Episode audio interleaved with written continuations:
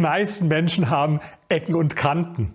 Aber nur wenige trauen sich auch diese Ecken und Kanten zu zeigen. Warum? Weil sie Angst haben, anzuecken im wörtlichen Sinne. Aber erfolgreiche Menschen haben diese Angst nicht so. Sie haben keine Angst vor Gegenwind. Manchmal suchen sie das sogar, um auf sich aufmerksam zu machen.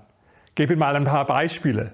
Muhammad Ali, der der bekannteste Sportler des 20. Jahrhunderts war, der hat immer so eine richtig große Klappe gehabt. Und er wusste, dass das die Leute provoziert. Er wusste, dass er die Leute geradezu zur Weißglut bringt. Wenn er gesagt hat, ich bin der Größte, ich bin der Schönste, keiner kann mich schlagen. Und hat dann sogar vorausgesagt, in welcher Runde sein Gegner fallen wird.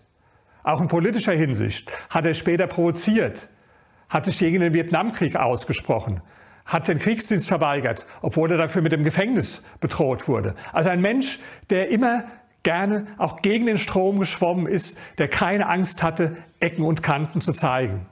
Andy Warhol, der bekannte Künstler, hatte immer schon die Provokation geliebt.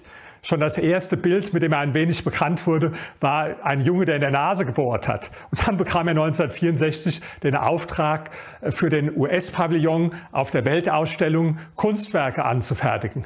Und er hängte Bilder auf der 13 meistgesuchten Verbrecher der Vereinigten Staaten.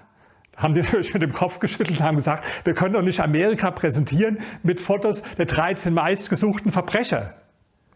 Und dann machte er ein paar andere Vorschläge, auch provokante Vorschläge, wurden alle abgelehnt. Und am Schluss nahm er seine silberne Farbe, das war seine Farbenmarke, und hatte alle Bilder einfach mit Silber übermalt. Da kam er auch wieder in die Medien, hatte wieder provoziert. Ein anderes Beispiel Madonna, eine der erfolgreichsten Künstlerinnen in den letzten Jahrzehnten. Sie ist nur durch Provokation, durch das Zeigen von Ecken und Kanten groß geworden. Eine Zeit lang hatte sie mal die Angewohnheit, auf der Bühne sich selbst zu befriedigen oder das zumindest anzudeuten. Und die Polizei in Kanada hat jetzt sogar gedroht, sie von der Bühne zu holen und sie zu verhaften. Und dann hat sie ein Buch rausgebracht, das hieß Sex mit lauter SM-Szenen, was auch provoziert hat, gerade im frühen Amerika sehr provoziert hat. Aber Madonna wurde genau dadurch bekannt, dass sie keine Angst hatte, anzuecken.